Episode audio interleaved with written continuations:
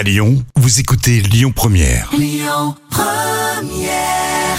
Première, l'invité politique du samedi avec Lyon Positif.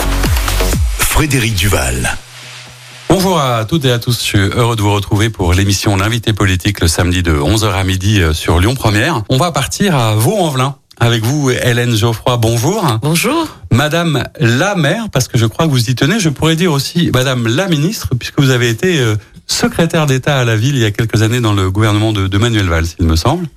Oui, puis c'est vrai que oui, tout à fait. Et je tiens euh, effectivement à la féminisation des, des fonctions. Il y a deux écoles de pensée, mais je considère qu'effectivement, cela fait partie de l'évolution euh, du monde des fonctions d'avoir euh, la féminisation des titres de maire, député, ministre que j'ai pu. C'est pour ça que je, je pose la question et, et, et c'est très bien comme ça. Je suis euh, ravi de vous rencontrer. On, on se connaissait pas encore. On va partir à Vaux. Euh, on va aussi parler évidemment euh, de l'actualité, euh, de vos fonctions euh, euh, et de ce que vous faites à la métropole, puisque vous êtes vice-présidente également à la, à la métropole. On parlera du PS parce que vous êtes au Parti socialiste. Hein. Je, je faisais le compte avec vous. Je crois qu'il y a trois maires au PS dans la métropole. Fézin, Muriel Laurent, Cédric Bonchimendel, on les avait reçus tous les deux et donc on est content de, de vous avoir aujourd'hui au micro. Alors vous savez, on commence toujours par une, une question d'actualité. Euh, Il y a un, un nom qui est aujourd'hui euh, certainement sur c'est-à-dire sur toutes les lèvres pour les amateurs de sport à Lyon, c'est celui de Jean-Michel Aulas qui va quitter, qui a quitté euh, le groupe après avoir pendant près de 40 ans euh, fabriqué un club, construit un stade et occupé une place importante. Euh, Qu'est-ce que ça vous fait au-delà des considérations sportives hein, et des résultats de l'équipe Mais est-ce que ça vous fait quelque chose? Est-ce que vous l'aviez rencontré euh, Qu'est-ce que vous pensez de, de, de, ce personnage qui a quand même façonné euh, l'image de la ville? Moi, j'ai eu la chance, je dirais, de, de rencontrer Jean-Michel Aulas et, et de le rencontrer euh, sous, bien sûr, la facette de, de grand homme du sport et du foot qui a donné ses lettres de noblesse aussi au foot lyonnais, mais aussi euh, sa capacité à être au plus près, y compris des quartiers populaires, ce qu'on a peut-être moins vu. Parce qu'au moment où le projet, c'est euh, le projet du groupe Ama Stadium a commencé à se concrétiser, à s'inscrire sur la ville voisine de Vanvelin, celle de Dessines, j'avais demandé à, à, le voir et, et je m'étais demandé à l'époque, je venais d'être élu maire, si euh, les choses se feraient, parce que c'était en 2014 une grande figure euh, déjà. Et ça s'est fait en réalité très simplement. Il est venu à Vanvelin, nous avons même été manger ensemble dans le centre-ville de Vaud. Et alors c'était assez frappant parce que tous les gens s'arrêtaient pour saluer Jean-Michel Aulas, peut-être plus que moi. Moi, qui n'était pas encore, vous venez d'arriver, connu. et c'est Jean-Michel Aulas, il est à Vaud, donc euh, sur euh, peut-être 200 mètres, nous nous sommes arrêtés de nombreuses fois, il a signé et il a fait cela très simplement.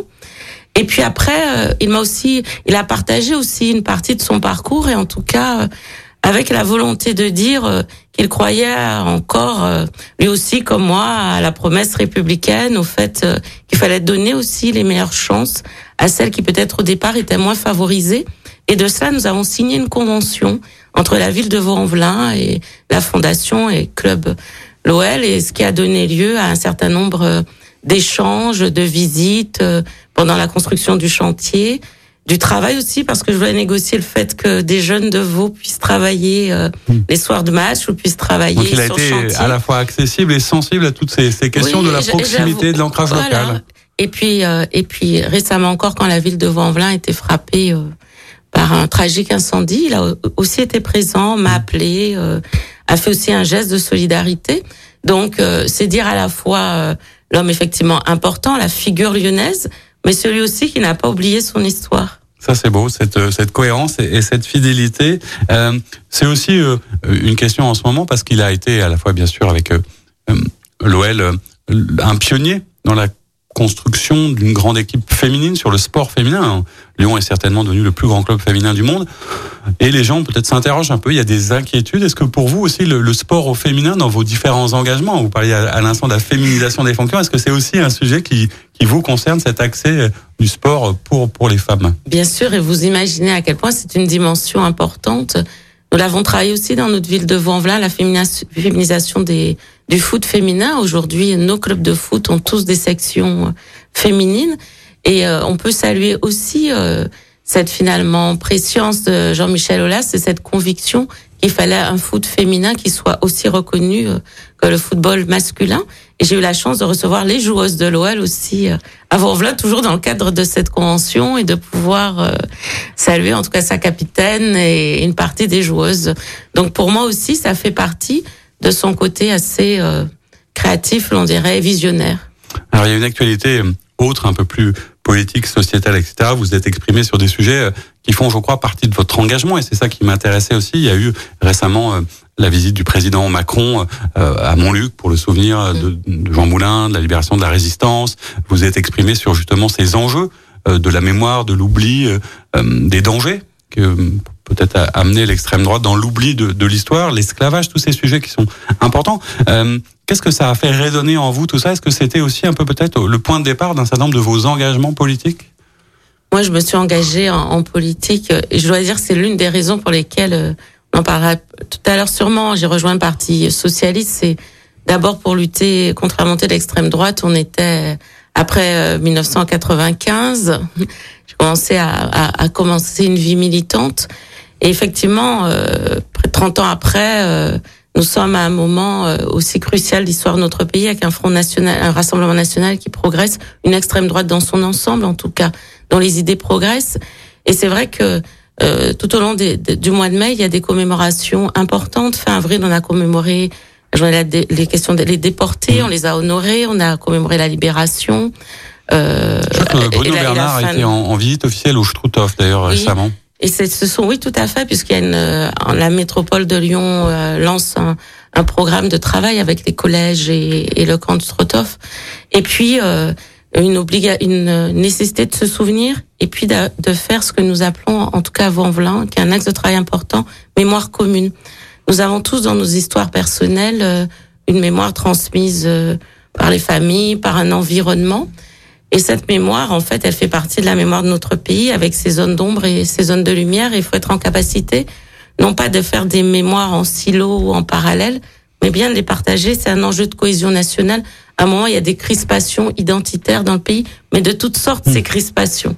Et ça, ça, ça faisait une résonance peut-être avec votre parcours de vie. On va, je voulais essayer aussi de découvrir comment est-ce que vous êtes arrivé, euh, par exemple, à Vaux-en-Velin. Quel était le, le, premier contact, votre première rencontre avec cette ville, puisque vous n'êtes pas né à Lyon? Non, non, je, non, non, je suis né en, en, en Picardie et j'ai grandi en Guadeloupe. Voilà, dont est originaire effectivement ma famille. Et je suis arrivée, je suis revenue à, à Paris pour mes études. Et à la fin de, de ma thèse, euh, j'ai passé un concours pour être chercheur euh, et j'ai été nommée à l'École nationale des travaux publics de l'État, qui est à Vaux-en-Velin. Je suis arrivée en 1997 comme euh, enseignant-chercheur. Et donc, ma première rencontre, elle est en fait celle avec un campus au sein de la ville de Vaux-en-Velin, qui a cette particularité d'avoir deux écoles et maintenant, à mon époque, et maintenant trois écoles d'enseignement supérieur. Et d'abord, ça a été en arrivant sur un sur, dans la ville, il y a eu ensuite la rencontre avec les habitants de Vaux-en-Velin parce que j'ai rejoint la section locale du Parti socialiste de Vaux-en-Velin. Ça a commencé comme ça par le que j'ai, voilà. parcours professionnel, parcours universitaire. C'est peut-être, euh, je sais pas si les gens le, le savent d'ailleurs, mais parce que vous avez un, un doctorat en mécanique de l'école polytechnique, ce qui est quand même pas rien. Je, suis même tombé sur le sujet de votre thèse. J'avoue que j'ai abandonné l'idée, mais euh, c'est quand même assez étonnant comme parcours. Et, et l'attachement, la rencontre avec vous, on, on la découvrira tout à l'heure un petit peu. C'est ça, c'est les habitants, mais c'est déjà quand même le PS tout de suite. Tout de suite, parce que quand je commence, je suis en fin de mes études de thèse en, donc à Paris. Lorsque je lorsque finalement je décide, on est juste après l'élection de Jacques Chirac en fait. Au moment où je décide, euh, donc on est en 95 et je décide de, de, de me rapprocher Parti socialiste parce que c'est le moment où il y a les questions donc euh, liées à, l'extrême droite qui progresse. C'est le moment aussi où intervient un débat sur la question de l'emploi. Je vais être bientôt sur le marché du travail. Et c'est le premier moment où on commence à dire que les jeunes diplômés vont se retrouver peut-être euh, en difficulté, où je comprends qu'en tout cas, il y a un lien très fort entre les choix que l'on fait euh, politique et sa vie quotidienne. Mmh. Et je me dis qu'être spectatrice n'est pas suffisant. Et donc j'ai commencé comme ça à militer sans jamais penser être élue un jour. Euh, quand je commence, moi, ma, ma vie professionnelle, je la dédiée à la recherche euh, et, et un jour être professeur. Euh, voilà. Vous aviez une carrière, une idée. Ah oui, j'avais quelque chose d'assez d'assez tracé. Depuis très jeune, j'avais envie de faire des sciences. Pas, pas, de regret du coup, parce que vous avez abandonné cette carrière. Il y a dix ans maintenant, quand je suis devenue députée en 2012, j'ai totalement laissé l'ensemble et de mes fonctions d'enseignante et de chercheur. Non, pas de regret. Euh, parfois un peu de nostalgie, bien sûr, d'une autre vie, mais pas de regret. Euh, il y a des points communs quand même entre une vie de chercheur et une vie d'élu. On essaie de comprendre la complexité du monde et la complexité humaine quand on est élu en plus. Et d'essayer de les traduire dans les faits concrètement. C'est ce qu'on va découvrir dans une deuxième partie de notre émission en partant justement à la découverte de votre commune. À tout de suite. On se retrouve pour la deuxième partie de notre émission L'invité politique le samedi de 11h à midi sur Lyon Première, toujours avec vous Hélène Geoffroy. Je rappelle que vous êtes maire de Vaux-en-Velin, euh, ancienne ministre, vous avez été députée. Euh, on parlait juste avant euh, de votre engagement, de votre arrivée à, Vaud par la voie de, la recherche. On va partir à la découverte de votre commune, qui est une commune certainement contrastée, dont l'image peut-être parfois est, pas simple à comprendre, mais moi, justement, ce qui m'intéresse, c'est la manière dont vous, vous présentez votre commune. Euh, si vous nous faisiez une petite carte postale un peu de Vaux-en-Velin. Moi, je dis souvent que c'est une chance d'être euh, la mère de la mère de Vaux-en-Velin. C'est une ville euh, qui est une belle ville parce qu'elle est à la fois une ville qui, qui qui a toutes les histoires en fait de notre pays. Elle a encore des fermes, il y a encore des champs à Vaux-en-Velin et je rappelle que nous sommes la capitale du cardon et nous fêtons cardon chaque 8 décembre dans notre village euh, qui est le début de l'histoire de Vaux-en-Velin. Nous avons l'histoire industrielle avec des, les usines, les anciennes usines textiles que, dont nous avons conservé les bâtiments parce que je pense qu'on doit en garder la marque. C'est l'histoire des UP et donc de toute la politique de la ville qui est celle des zones d'éducation prioritaire, des zones d'urbanisation prioritaire. C'est voilà qui ont donné les aides pour les écoles, mais les UP, c'est-à-dire quand dans les années 70 sont construits pour reloger, loger en urgence euh, les personnes qui sont dans les bidonvilles, euh, dans l'agglomération. Donc c'est ces histoires qui se superposent. Et puis c'est une ville jeune, c'est-à-dire qu'elle a en elle euh, l'avenir du pays. La moitié de la population de Vanvelin a moins de 30 ans. Nous sommes 55 000 habitants aujourd'hui dans une nous sommes la ville qui gagne le plus d'habitants de toute la métropole, une croissance de 3% par an. Et nous sommes une ville verte. Je retire une partie du Grand Parc et sur la commune de Vanvelin. C'est moi qui signe les autorisations de baignade sur le parc euh, d'une mairie belle. Et puis, euh, enfin, euh, c'est une ville qui, à la fois par euh, sa jeunesse, le foisonnement euh, de ses équipements, sa situation euh, géographique. On a un accès rapide à la à l'aéroport, à la gare, aux, aux, routes et aux autoroutes, est une ville qui porte en elle une partie du développement de l'agglomération, mais que j'essaie de maîtriser pour qu'elle puisse se faire justement pas comme ça s'était fait dans les années 70 parce qu'il faut qu'on tire parti euh, parfois des, erreurs collectives, collectives. L'ancienne ministre de la ville qui parle et on va parler évidemment de ces enjeux d'urbanisation. Vaux-en-Velin, on dit bah, c'est une ville euh, très très jeune où, où l'urbanisation où il y a un certain nombre de quartiers. On, on va mm. parler du Mas du Taureau. Euh, je, je, fais un lien puisque vous l'avez évoqué tout à l'heure. C'est aussi une ville euh, qui a été frappée récemment et ça a vraiment bouleversé euh, l'ensemble des, des, Lyonnaises et les Lyonnais par un, un tragique euh, incendie dans votre commune, euh, avec de, de, nombreux morts, des enfants, euh, qui est arrivé, euh, et ce n'est peut-être pas un hasard, dans un quartier justement défavorisé. Est-ce qu'il y a... D'abord, je voulais savoir si vous pouviez nous dire un peu où on en était. Je crois que l'enquête n'a pas abouti, mais ce qui m'intéresse surtout, c'est comment vont les familles, comment on a pu les accompagner. Qu'est-ce que fait une élue face à un drame de cette ampleur? Évidemment, personne n'est préparé. Les institutions, la maire, je suis l'équipe municipale, on ne peut pas être préparé à, une telle tragédie. Ce qui est peut-être euh, le plus, évidemment, les moments les plus marquants, euh, c'est l'accompagnement du deuil euh, des familles, les moments où elles sont en train de se demander que sont devenus leurs proches. Et ça, ça reste, ça m'a changé, je pense, pour toujours, y compris ma ma façon d'être dans l'action publique. Et puis, euh, il y a aujourd'hui euh, le, fait que nous savons que ça va être un accompagnement dans la durée. C'est une histoire qui va être maintenant une histoire inscrite dans, dans tout ce que sera aussi l'avenir de notre ville. Mais ce qu'il faut retenir aussi, c'est l'immense élan de solidarité qui est né aussi euh, ce jour-là et tous les jours qui ont suivi.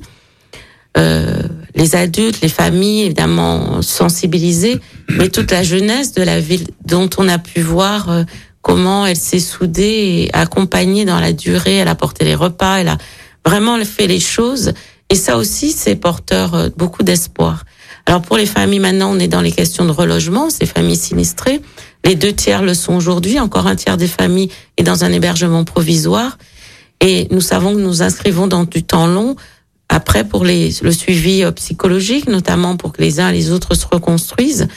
Et puis pour une ville qui a connu ce traumatisme, c'est aussi une attente des habitants qu'on travaille sur les questions de, euh, de, de, formation euh, dans le cas d'incendie. C'est en train de créer hmm. de fait une nouvelle attente, et y compris dans la métropole et même au-delà, une attente de, de se dire, bah, on est dans des bâtiments, comment fait-on, comment réagit-on, mm. comment empêche-t-on qu'un tel drame se reproduise? À la fois de la, la, prévention, de la sensibilisation, et puis ça touche, euh, je vais dire malheureusement aussi, euh, pour que les gens le comprennent, aux problématiques de logement. On a des, des soucis de, de, construction de logement. On a aussi parfois des, des familles traumatisées psychologiquement qui, qui veulent plus être en étage, etc. Enfin, il y a, y a, plein de choses qu'on. C'est exactement cela. Et, et, et c'est, et nous sommes dans un moment où le logement, effectivement, euh, est dans une crise. Elle est nationale aujourd'hui. La métropole s'est engagée très fortement pour euh, augmenter la production de logements. Ce n'est pas simple, mais je dois dire que les institutions, les bailleurs euh, jouent le jeu sur la commune de Vaux-en-Velin en permettant aux familles concernées d'être prioritaires sur l'attribution de logements, mais elles ont des attentes. Effectivement, les étages aujourd'hui et les maisons les appartements sans balcon ne leur conviennent pas et tout le monde le comprend aisément. On peut le comprendre effectivement. Alors c'est aussi un, moyen de parler justement d'urbanisation. C'est un sujet que vous connaissez parfaitement. Euh, vous l'aviez évoqué. On, a peut-être parfois construit euh, à une certaine époque euh, des villes qui ne correspondent plus du tout à la fois ni aux attentes. On a peut-être mis dans beaucoup d'endroits beaucoup de problèmes au même endroit. Aujourd'hui, dans du temps long, quel est le, pouvoir d'un élu comme vous sur, euh, dire, le renouvellement urbain, la manière dont on change petit à petit le visage de la ville, et, en parlant peut-être euh, notamment du, du, du du Taureau, qui est un quartier emblématique, mais comment vous vous inscrivez dans cette nouvelle identité de votre commune d'un point de vue urbain?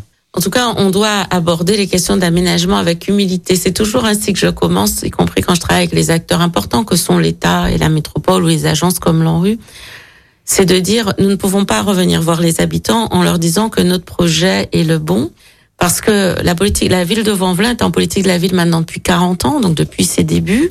Et il y a des personnes qui seront à leur deuxième ou troisième relogement parce qu'on a démoli le bâtiment dans lequel, depuis qu'elles étaient petites, en leur expliquant qu'on que ça n'avait pas été, donc on démolissait, qu'on allait reconstruire mieux. Donc la première étape, c'est l'unité. La deuxième chose, c'est être en capacité de construire avec les habitants. Moi, je suis très attachée aux questions de démocratie participative parce que nous sommes dans des villes où l'on vote très peu, les villes populaires, et c'est le cas à Vaud. Régulièrement, nous avons parmi les plus forts taux d'abstention au niveau national. Il y a un lien de confiance à reconstruire, et donc repenser l'urbanisme, c'est repenser avec des habitants une ville qui tienne compte non seulement du bâti, mais de tous les équipements. C'est-à-dire, et moi je suis attachée à ce qu'on fasse en même temps les écoles, les gymnases, qu'on pense sécurité aussi. On ne fait pas de la politique de la ville si on ne parle pas de sécurité et qu'on fasse le transport. Le tram T9 va arriver euh, bientôt. Il était promis, le métro nous était promis à la construction du mât du taureau dans les années 70.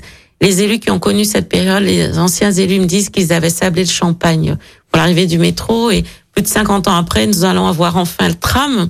Donc cela veut dire que il faut, de mon point de vue, repenser les choses ensemble. Et quand on le fait, cela fonctionne parce que la politique de la ville fonctionne. C'est aussi pour ça peut-être que vous disiez qu'il faut euh, euh, prendre le temps d'abord parce que c'est du temps long, mais aussi que la concertation, emmener tous les gens au même moment, au même endroit, c'est important, sinon euh, ça suit pas. Oui, c'est-à-dire qu'il faut à la fois quand même raccourcir, parce que parfois le temps de la politique de la ville est un petit peu trop long. Trop long, trop long. Les habitants des quartiers populaires ont appris la patience, c'est une de leurs euh, grandes vertus. Mais enfin, il ne faut pas que ça se transforme en résignation et donc en détachement démocratique. Donc, il faut trouver le bon tempo, si je puis dire, entre la capacité de concerter et puis de montrer à voir. Et donc aujourd'hui, je dis qu'il faut tenir tous les bouts en même temps. C'est mon expression que j'emploie chaque fois que je suis dans un comité où je défends le projet de Vanvelin, en disant euh, si on ne refait pas les écoles, les écoles se sont dégradées dans les quartiers populaires. Euh, moi, j'ai consacré sur le premier mandat près de 70 millions d'euros à la fois pour les remettre en état, en construire de nouvelles. C'est le cœur battant de la République, l'école. Donc, il faut la réussir. Il faut faire. C'est même là où les parents investissent encore le plus. On oublie de le dire, mais dans les quartiers populaires, c'est l'endroit où les parents croient le plus je, le pense vraiment à l'école, mm. parce qu'ils se disent, souvent viennent d'histoires compliquées, douloureuses. Et puis enfin, c'est travailler sur un aménagement urbain qui soit souvent moins dense et pensé presque comme les villes d'autrefois. Et l'autre exemple que je partage souvent, c'est que Paris, avec ses immeubles haussmanniens, les a depuis le 19e siècle et qu'on s'est pas senti obligé de refaire les quartiers. Donc on peut faire un urbanisme qui dure aussi et qui s'appuie sur son passé parce que les banlieues ont une histoire, comme je l'ai rappelé au début de notre entretien. Alors, vous, en voilà, la découverte que j'en avais eue, elle est passée par un équipement que, que j'avais trouvé assez spectaculaire et, et, qui est le planétarium. Alors, euh, je sais que c'est euh, intéressant peut-être de commencer par là, c'est de, de, raconter aussi peut-être à la fois euh, ce qu'on fait pour la culture, pour l'ouverture. Racontez-nous un peu l'histoire de, de, ce bâtiment parce que c'est aussi une charge, c'est pas évident, il y a eu des, des questionnements, mais est-ce que vous n'êtes pas particulièrement fier de cet équipement-là? Ah, Moi, j'en suis très fier. Je n'en suis pas à l'origine. Hein. J'en ai hérité en tant que maire en 2014. Et il a été construit en 95, alors que Vanvelin sortait d'un moment difficile de son histoire euh, aussi qu'il a fait connaître euh, le moment des, des, des émeutes des années voilà en, 1900, en 1990 et l'équipe de l'époque construit le planétarium en se disant il faut un équipement qui a un rayonnement euh, qui permet de redonner aussi une autre image du territoire. Aujourd'hui, nous avons 90 000 visiteurs par an. Et cet équipement, c'est aussi pour moi, en tout cas, contribuer à donner une vocation scientifique. Je suis scientifique de formation. Oui, dire, ça vous parle particulièrement. Ça me parle particulièrement. Dans ma jeunesse, j'ai rêvé d'être astronaute. Je ne suis pas devenue. C'est mon rêve d'être, de travailler à la NASA. Bon, ta rêve, euh, on en a tous eu, pas totalement réalisé. Mais du coup, il contribue, en tout cas pour les, les jeunes euh, de ma commune, même s'il y a évidemment tous ceux de la métropole qui viennent au planétarium, mais pour les jeunes de ma commune, c'est créer aussi une vocation scientifique. Et puis par les conférences qu'on accueille, c'est aussi euh, faire de la vulgarisation scientifique à un moment où des obscurantismes gagnent. Nous l'avons vu sur la dernière, euh, les derniers débats sur la question des vaccins. Alors je, je ne l'ouvrirai pas sur votre antenne, mais dans le pays de Pasteur, euh, j'ai trouvé que la nature des débats était un peu triste et je, je n'irai pas plus loin. Moi, je, je suis tombé sur un, un chiffre qui m'a semblé assez fou parce que je pensais que c'était réservé aux États-Unis, mais près de 18% des, des jeunes pensent que la Terre est plate en France. Oui. Donc c'est quand même, euh, j'ai dû regarder ça à plusieurs reprises. Euh... Et expliquer que euh, on n'est pas en train de qu'on fait finalement quand on est dans un planétarium, on, on peut aller jusqu'à faire de la métaphysique d'une certaine façon et qu'on qu'on voilà et que je, il s'agit de, de, de comment dirais-je de n'attaquer aucune des philosophies des uns et des autres, mais en revanche quand même de, de redire des faits scientifiques Factuel, et être factuel. concret. Et puis c'est aussi euh, ce que j'ai euh, fait avec mon équipe municipale aujourd'hui, parliez d'équipement, c'est une médiathèque maison de quartier au cœur du Mas du Taureau, qui aujourd'hui a une fréquentation pour le coup d'habitants de Vaud quasiment équivalente au planétarium. On se dit pour euh, transformer le quartier, il y a le lieu où l'on se rencontre et le lieu où aussi on crée de la cohésion dans la ville. Alors je disais que vous êtes aussi euh, vice-présidente de, de, la métropole en charge des synergies métropolitaines, de la coordination, etc., un peu de, de, la gouvernance et des relations entre les maires. On a reçu très souvent des élus, euh, notamment au début du, du mandat de, de, Bruno Bernard, qui qui s'exprimaient assez vertement sur la manière peut-être dont ils étaient traités, respectés, dont les communes étaient ou pas associées. Vous, euh, à la fois sur ces questions de la relation avec les mairies, de la gouvernance, mais aussi peut-être plus largement euh, de, de l'impact du territoire métropolitain pour réussir un certain nombre de choses. On parlait d'équipements Mm. structurants, de transport, d'urbanisme. Comment vous avez cette vision un peu méta au-delà de votre mandat de maire sur le rôle de la métropole? En tout cas, c'est un double mandat très complémentaire. J'ai eu la, la, chance dans une vie antérieure de, de, voter la loi de création, quand j'étais députée, de création de la, la, métropole. Et quand je dis aux maires qui, qui s'indignent ou qui en tout cas sont en réserve par rapport à cette loi, je leur dis maintenant que je l'ai votée, je vais essayer d'en d'en accompagner les réussites. Forme de cohérence quand même. Et, oh oui, j'essaie en tout cas de ne pas renier mes votes d'autrefois. Et, euh, et en fait, on s'est retrouvé dans une circonstance effectivement particulière, unique en France, c'est que avec une double légitimité sur un même territoire, le conseiller métropolitain élu au suffrage direct et le maire également, chacun pouvant avoir un programme sur la même le même périmètre qui soit différent en fait. Et les deux légitimes parce que les deux programmes ont été votés par les, le même corps électoral. Donc c'est assez intéressant intellectuellement. Mais du point de vue pratique, c'est aujourd'hui des maires qui ne siégeant pas à la métropole ont eu le sentiment que les décisions pouvaient se prendre se sans totalement eux, et s'imposaient sur un territoire et contre un projet qu'ils avaient pu faire. Et donc l'enjeu que j'ai eu à porter, c'est comment on trouvait de la cohérence. Et nous l'avons délibéré au travers d'un pacte de cohérence que nous avons voté il y a deux ans maintenant, en disant voilà les sujets sur lesquels nous nous engageons à travailler ensemble. Et la métropole a mis des financements. Et aujourd'hui, nous sommes en train de voir émerger ce qu'on appelle des projets de territoire. Et je vais aller très vite, très concrètement. C'est des maires qui disent sur nos communes, voilà des choses qu'on voudrait que la métropole puisse faire. Et on a voté cela au mois de décembre dernier. Donc le climat est apaisé. apaisé. Ça n'empêche pas que Saint-Hermain pense que structurellement, il faudrait que nous revenions à une forme d'agglomération. Là où moi je pense que la métropole, avec les moyens dont elle dispose, permet d'agir de façon importante, et notamment sur la question du logement. Oui, parce que c'est important, on y reviendra peut-être tout à l'heure dans la troisième partie de l'émission, mais c'est vrai que les maires, pour euh, euh, asseoir y compris leur autorité, etc., ont besoin d'être écoutés, d'être entendus et d'avoir les moyens d'agir. Eh ben, on en parle dans une troisième partie de notre émission. À tout de suite. On se retrouve pour la troisième partie de notre émission, l'invité politique le samedi de 11h à midi, toujours sur Lyon Première et toujours avec vous, Hélène Geoffroy, maire de Vaux-en-Velin. On parlait de de votre commune, du renouvellement urbain. On parlait aussi euh, des relations entre les maires et la métropole et, j'allais dire quelque part de de l'autorité ou, de la fonction de maire. Et je voulais revenir un peu là-dessus parce qu'on a régulièrement euh, des élus qui sont un peu agressés, molestés. Il y a une actualité très récente sur la, la démission hein, du maire de, de Saint-Brévin-les-Pins, qui était à la fois le médecin de la commune, maire, qui a été victime d'incendie, etc. Euh, J'essaie de le relier à cette euh, ce contexte national peut-être un peu bloqué d'un point de vue démocratique, mais vous allez me raconter comment est-ce que vous vivez euh, cette perte un peu de l'autorité, de la symbolique, de l'importance et de la posture de l'élu local aujourd'hui et, de l'autorité de l'État au sens large? Ce qui est sûr, c'est quand on est dans une crise générale de légitimité, c'est-à-dire que les décisions euh, ne peuvent finalement plus guère être prises de façon euh, verticale, comme l'on dit, c'est-à-dire euh, avec la position du sachant en disant on sait et c'est une posture qui n'est pas toujours simple à quitter pour les uns et les autres parce que lorsque vous êtes élu, vous travaillez sur un dossier longtemps, vous avez beaucoup écouté des experts et que pour rencontrer les habitants, vous avez envie de faire partager une sorte d'enthousiasme. Moi, je me souviens d'une expérience que j'ai vécue quand j'étais euh, nouvellement maire, où j'avais obtenu des financements pour refaire des logements en nouvellement urbain. Donc, j'étais allée négocier ça, et puis on fait la réunion avec le bailleur devant les locataires, et je leur dis, c'est super. Et là, j'ai levé de bouclier, disant, euh, mais c'est pas possible, c'est n'importe quoi, et c'est pas ce qu'on attendait. Et moi, leur disant, mais vous vous rendez pas compte de l'énergie que j'ai passée à un dossier? Et en fait, je me suis dit, chacun dans sa façon d'être avait sa légitimité. Mais la réalité, donc j'ai évidemment plus fait comme ça ensuite, c'est que euh, je, je n'avais pas pris assez de temps finalement euh, d'écouter, en me disant comme j'ai rencontré effectivement du monde, sur quelques habitants aussi, et qu'il fallait partir autrement et essayer de, de mieux comprendre, euh, de mieux comprendre les attentes, parce que sinon on n'arrive à plus rien imposer. Et donc, en revanche, la dérive dans laquelle on arrive, et donc ça c'est normal de, de changer nous, les élus en tout cas de posture. Mais la dérive qu'il faut éviter, euh, en revanche, c'est la délégitimation de la démocratie représentative et du fait que quand on est élu, on est là aussi pour trancher euh, des sujets.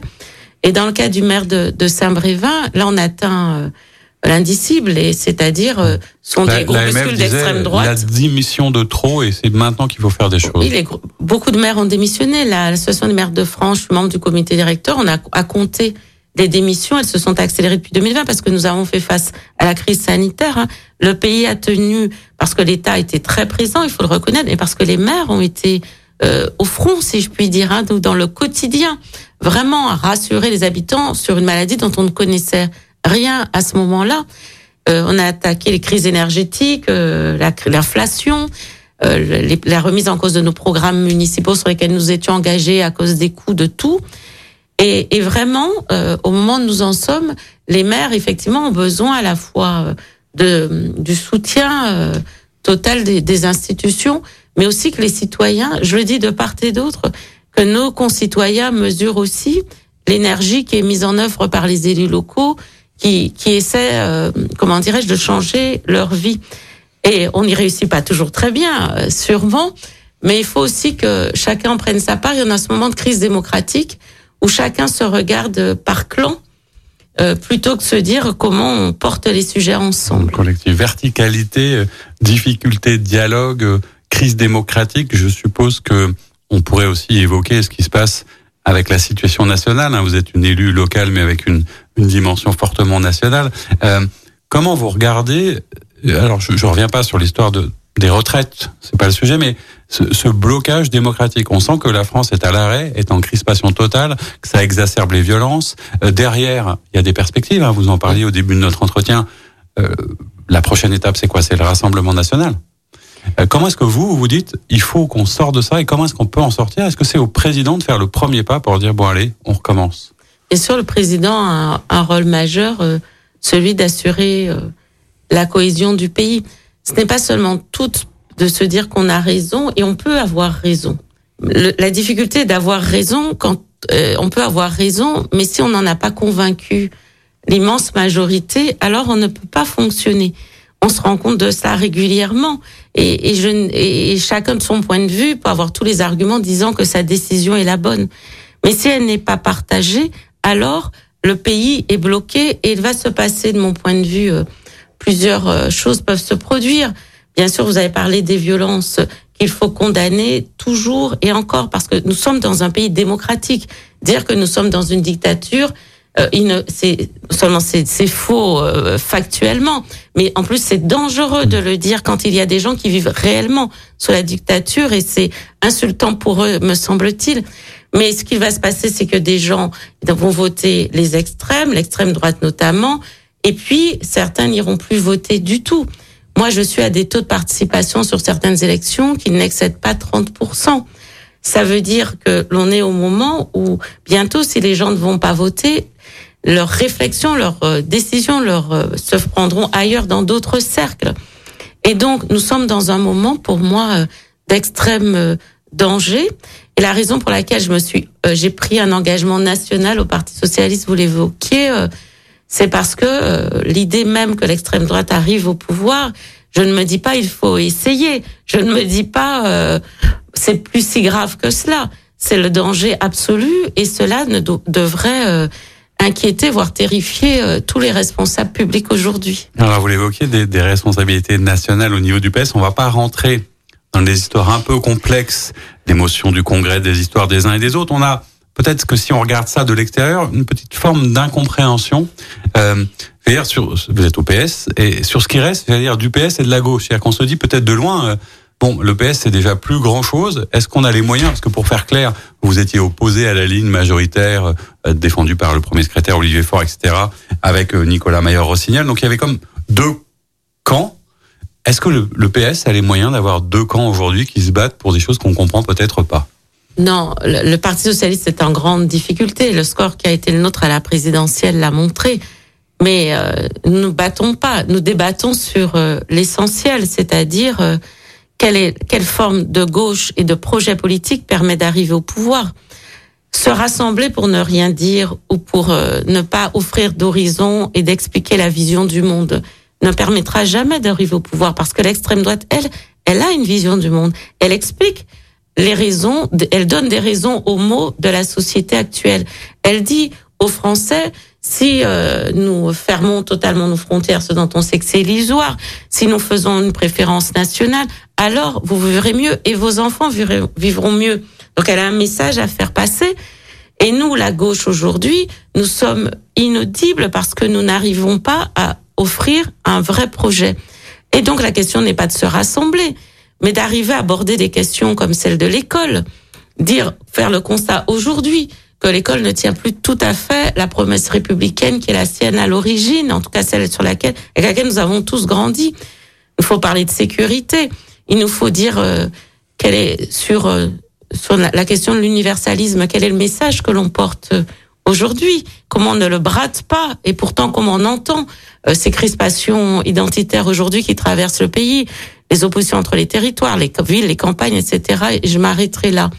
Et si ces sujets-là ne sont pas pris à bras le corps, alors nous ne gagnerons pas parce que lorsque la NUP a été faite, effectivement, je me suis opposée, je m'oppose toujours à ce. la gauche toute réunie n'a pas fait plus de 30% et le FN est rentré avec 90, 90 députés à l'Assemblée. Mm. C'est ça. Donc nous n'avons pas réussi. De l'extérieur encore, peut-être que mm. les citoyens se disaient à un moment, euh, indépendamment de, de, la figure euh, tutélaire de, de Jean-Luc Mélenchon, mais voilà, au moins la Nupes a rassemblé tout le monde. Ça fait un vrai poids à gauche. C'est peut-être en étant tous unis qu'on va pouvoir gagner. Mais vous, vous ne le pensez pas parce que dans le combat qui était le vôtre, vous disiez, il faudrait qu'on sorte de la NUP. Pourquoi? Moi, je, parce que euh, nous sommes face à, nous sommes associés à la France insoumise, qui est le parti dont le parti pris a été celui du, et toujours aujourd'hui du bruit et de la fureur. Or, je pense que lorsqu'on est le parti du bruit et la fureur, cela favorise la montée finalement, la, la comment dirais-je, une forme de lutte tellement anti-système qu'elle contribue à la crise de légitimité de nos institutions. Et je donne toujours cet exemple des Outre-mer pour le vote à la présidentielle, qui ont voté après la crise sanitaire et la question de, la vaccination, dont on peut regretter la gestion euh, par le gouvernement du moment. Euh, les, les, outre, les ultramarins ont voté tous pour Jean-Luc Mélenchon, tous les outre-mer confondus. Mais au deuxième tour, ils ont voté face à Macron, ils ont voté massivement Marine Le Pen. Est-ce qu'on aurait pu imaginer que les Outre-mer votent Marine Le Pen lorsqu'autrefois Jean-Marie Le Pen n'arrivait pas à atterrir euh, sur les aéroports euh, il y a encore quelques années? Cela veut dire que dans ces combats anti-système, quand il n'y a plus de propositions, alors la réponse devient l'extrémisme. Et donc, j'ai dit et je maintiens qu'il faut sortir de ce système de bruit et de fureur pour revenir et reparler à la raison et retrouver l'adhésion. Le chemin est difficile. Je ne dis pas qu'il est simple, mais les législatives dernières ont montré que toute la gauche rassemblée sans projet a fait 30%, c'est-à-dire qu'il y a eu 80 députés RN, que nous n'avons pas réussi à être majoritaires et que Jean-Luc Mélenchon n'est pas Premier ministre. Alors j'entends hein, un, projet, construire des valeurs, euh, la gauche, ça commence toujours comme ça. Après, qu'on le veuille ou non, il y a une question de l'incarnation. Euh, je voudrais pas revenir sur, sur le score euh, de la dernière candidate à la présidentielle, qui était quand même une figure connue. Alors on peut en discuter, mais vous savez bien que les gens aujourd'hui, les citoyens aussi ont besoin d'identifier, d'avoir quelqu'un qui porte. Est-ce que vous, vous imaginez euh, des personnes qui seraient capables de porter ce nouveau projet du PS, etc. Moi, j'en vois peu. Alors, sauf si je suis passé à côté, mais non, mais nous n'y sommes pas encore. Vous avez raison. Il y a des grandes figures qui sont en train de travailler. Euh, euh ce samedi, je serai à un rassemblement de réflexion autour des sujets euh, de la crise démocratique, parce qu'il faut commencer par cela. Euh, Bernard Cazeneuve va lancer la convention. Mais aujourd'hui, moi, je maintiens, bien sûr qu'il faudrait une incarnation. Nous sommes à quatre ans des présidentielles, il faut une incarnation. Nous ne l'avons pas encore. Donc, je le dis avec euh, beaucoup de sérénité. Nous avons beaucoup de figures au Parti socialiste qui peuvent y prétendre. Mais même si elles sont connues comme Anne Hidalgo l'était, si on ne sait pas ce que l'on doit dire, alors nous ne franchirons pas de nouveau euh, la barre qui nous permet d'être au second tour, c'est-à-dire plus de 20%. Alors on parlait d'incarnation, on parlait des présidentielles, on parlait de, de ce combat euh, gauche-droite qui a été un peu fragmenté par, par le président Macron. Euh, difficile de ne pas évoquer, notamment parce qu'il vient en plus de, de sortir une très longue interview chez nos confrères du Point, euh, la sortie euh, de d'un désert médiatique qui était celle de, de, Laurent Wauquiez, le président du Conseil régional auvergnat, que je suppose vous côtoyez, qui visiblement s'y prépare. Est-ce que vous avez un avis sur le sujet et est-ce que vous pensez qu'il peut incarner une droite qui, elle, euh, justement, permettrait de lutter aussi peut-être contre Marine Le Pen? Ce qui est sûr, c'est qu'il faut. La droite est aussi dans son grand chantier. C'est un parti de gouvernement. Et la droite gagnerait aussi à, à rassurer et assurer euh, les valeurs euh, dont elle a hérité du, du, général de Gaulle. Il me semble que c'est dans le temps que nous vivons, ça doit être un défi conducteur. Après, étant donné que notre, ma propre famille politique a grande difficulté, je me garderai de donner des leçons aux républicains. Chacun avec ses soucis, quoi. En tout cas, ce que je dis, c'est que le pays a besoin euh, a besoin d'avoir des partis de gouvernement et refaire un débat.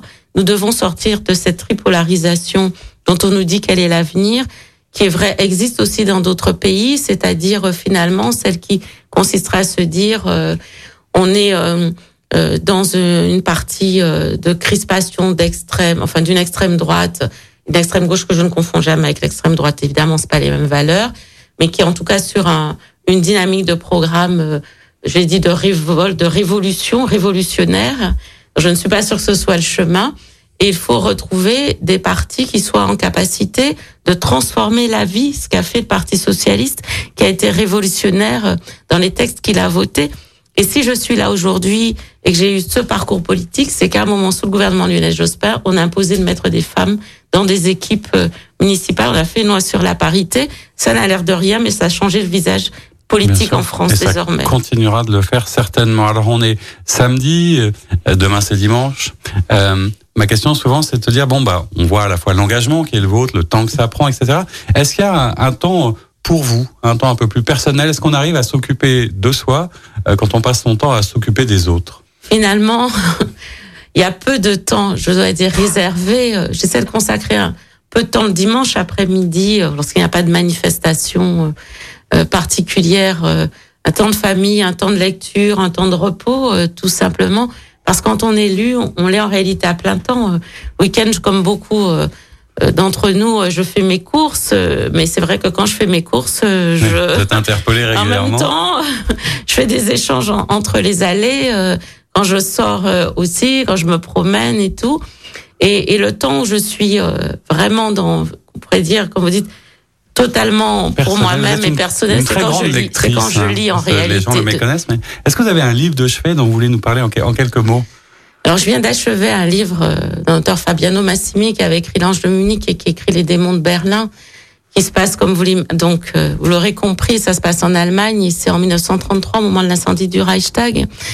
Je viens, je, je viens de le lire et j'en ai retenu, en tout cas, c'est un roman policier, mais qui derrière euh, le côté de l'enquête et de savoir, euh, voilà, un peu comment on pêche, on y arrive, on, on essaie de retrouver quelqu'un qui a disparu. C'est finalement le positionnement des Allemands des années 30 qui voient arriver euh, les nazis, qui ont les SA, qui cassent et tout dans Berlin, et qui se demandent quelle doit être leur position. Et ce sont des gens ordinaires. C'est-à-dire, ce sont pas, c'est pas l'histoire euh, de personnes euh, engagées en politique qui ont réfléchi avant. Et donc, on se dit comment on fait cela? Et puis mm. maintenant, j'ai commencé un ouvrage euh, de Laurent Godet, Écoutez les défaites, qui est un auteur que j'aime beaucoup, dont j'aime le souffle épique et lyrique, qui me rappelle les grands auteurs antillais, comme Aimé Césaire. De questions philosophiques, ça tombe bien. Je vous avais demandé de choisir un morceau pour qu'on se quitte, et vous avez choisi Ma philosophie d'Amel Bent. Pourquoi, en quelques mots, cet attachement à cette chanson? C'est une chanson qui finalement dit euh, dit tout des, des, des combats euh, que je mène ou que j'ai pu mener avec mon équipe municipale. Ça a été un peu notre hymne pendant des campagnes municipales et notamment lorsqu'on a gagné la mairie en 2014 parce qu'on se disait qu'on était des quartiers populaires, ce que dit la chanson, qu'on affronte tout, qu'on lève le torse, qu'on lève le poing et qu'on affronte le monde tel qu'il est en essayant de le changer. Eh ben, merci beaucoup pour cette belle énergie. Merci pour euh, être venu à notre micro. C'était un plaisir de vous rencontrer et quant à à vous, je vous dis à très bientôt pour une nouvelle émission. Merci. C'était l'invité politique du samedi sur Lyon Première, en partenariat avec Lyon Positif, la plateforme inspirante des acteurs engagés dans la transition du territoire. Retrouvez tous les invités politiques en podcast sur lyonpremière.fr et lyonpositif.fr. Écoutez votre radio Lyon Première en direct sur l'application Lyon Première, lyonpremière.fr et bien sûr à Lyon sur 90.2 FM et en DAB+. Lyon Première